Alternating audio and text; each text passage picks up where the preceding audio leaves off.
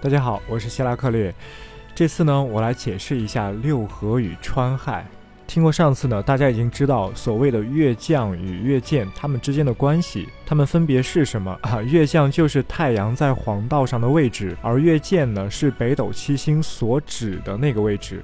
好，有了这个基础，那我们来学这个六合与川亥就非常简单了。因为啊，在月将与月见之间存在着一个对应关系。哎，这个是很多术数者、很多搞占星的都不懂的一个事儿。简单的举个例子啊，比如月将在亥的时候，那么月见一定在寅；月将在戌的时候，那么月见一定在卯。月降在有的时候，那么月见一定在辰；月降在申的时候，那么月见一定在巳；月降在未的时候，月见一定在午；月将在午的时候，月见一定在未；月将在巳的时候，月见一定在申；月将在辰的时候，月见一定在酉；月将在卯的时候，月见一定在戌；月将在寅的时候，月见一定在亥；月将在丑的时候，月见一定在子。月将在子的时候，月见一定在丑啊！说了这么大堆关系，大家可以不记啊，因为这是有规律的。规律是这样的：把十二地支按子丑寅卯辰巳午未申酉戌亥这个顺序排成一个圆。那么我们把子和丑中间画一个点，把午和未中间画一个点，再把这两个点连起来，哎，连出来这么一条中轴线。然后呢，某一个时刻的月降与月见，它一定是关于这条中轴线对称的。在某一个时间，关于这条中轴线对称的两个地支啊，月降与月见，它们分别都有一个地支嘛，这两个地支合起来就叫做六合。比如在我们传统历法的一月啊，农历的一月，那一月它的地支是什么？一月是寅，这个时候月见是寅。那么寅关于那条中轴线所对称的那个地支是什么呢？是亥，所以这个时候月将是亥，那寅和亥就是六合的关系，亥就是寅的六合之神啊，简称合神。同样的反过来，寅也是亥的六合之神，哎，是亥的合神。那再举例，二月，二月的地支是卯，这个时候月见是卯，那么月见这个卯关于这条中轴线所对称的那个地支是什么？是戌，哎，所以这个时候它的月降是戌，那么月见卯和月降戌，它们之间就是六合的关系啊。同样，它们之间互相是对方的合神啊，六合之神，这就是六合。其他的一样，大家自己去对称一下。好，那么最后得出来六组啊，我说一下。丑子六合，寅亥六合，卯戌六合，辰酉六合，巳申六合，午未六合啊，这就是六合。那这个六合代表什么呢？啊，这一点呢，上次也大概提到了，因为啊。月降与月见，它们是两个坐标轴，相当于说这两个坐标轴分别有一个坐标，然后这两个坐标横纵两个坐标啊，合起来才是一个真正的确定的坐标。那同样的，当命局中啊占卜的卦中出现六合的地支的时候啊，那也代表这个趋势更加的确定啊，更加的明显。而且呢，这个六合还和三合一样，它们能够合出来某种五行啊，比如寅亥，它们是六合吧？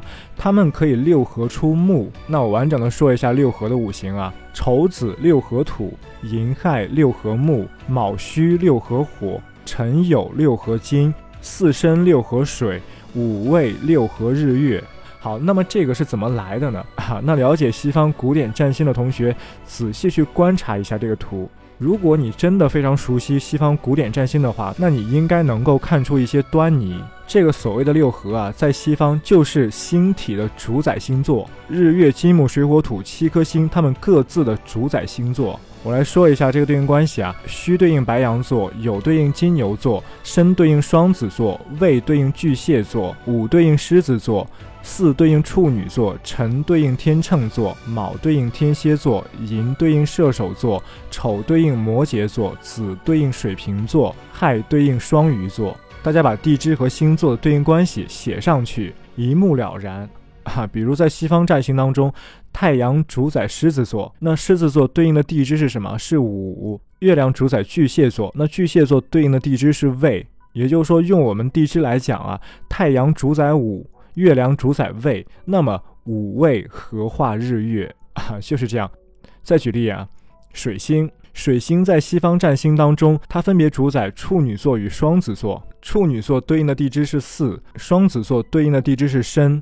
也就是说，用我们地支来讲啊，水星主宰巳和申，那么巳和申，六合水 啊，大家看没看出这个联系啊？哎，就是这样。所以呢，其他六合也是这样，我们就很容易去看了。辰酉六合金，它的意思啊，就是在西方金星同时主宰天秤座与金牛座啊。卯戌六合火，它的意思就是火星同时主宰天蝎座与白羊座。寅亥六合木，它的意思就是木星同时主宰射手座与双鱼座 啊。丑子六合土，它的意思就是土星同时主宰摩羯座与水瓶座。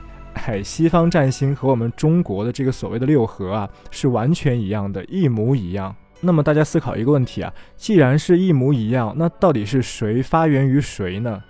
是我们中国，是中国发源于，是中国发源于西方，还是西方发源于中国？还是说中西共同发源于巴比伦呢？至于这个问题啊，我想还是应该以我们中国为宗。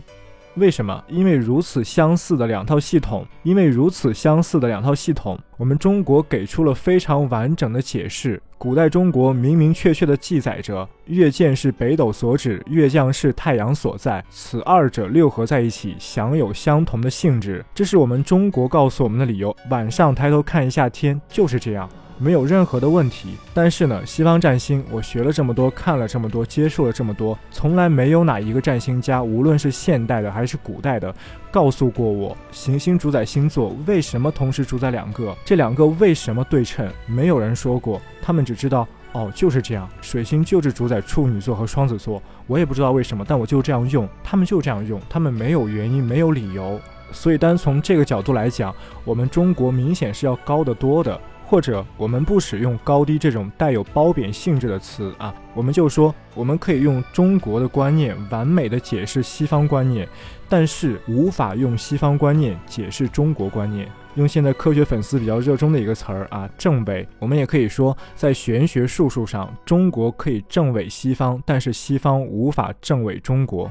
在这个六合问题上，或者说在行星主宰星座的问题上，因为这俩是同一个事儿嘛，在这个事儿上，古代中国毫无疑问说得非常清楚。我五年前学占星的时候，当时我也觉得一头雾水，凭什么处女座和双子座同享一颗主宰星啊？啊，凭什么天秤座和金牛座同享一颗主宰星啊？我不知道。没有人能够告诉我，西方的占星家，我问过一些，都没有人能够解释非常清楚的解释。直到四年前，我重新翻了一下《史记天官书》，我才发现原来是这么一回事儿。啊，如此简单、如此基础的知识，竟然从没有人提过，竟然从没有人提过，真的非常可惜。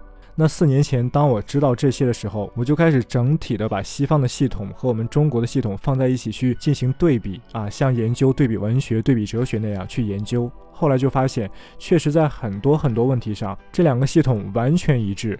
在黄道这个层面上，西方更完备、更细节啊，更技术。但是从整体、从宏观去讲，我们中国的玄学体系、术数体系是可以完全吞掉西方占星的，容纳掉、消解掉，以我们中国为主，把西方占星容纳进我们中国的体系。因为我们中国古代确实有一些地方算得不够精确，那西方占星在有些地方刚好可以弥补掉这一点。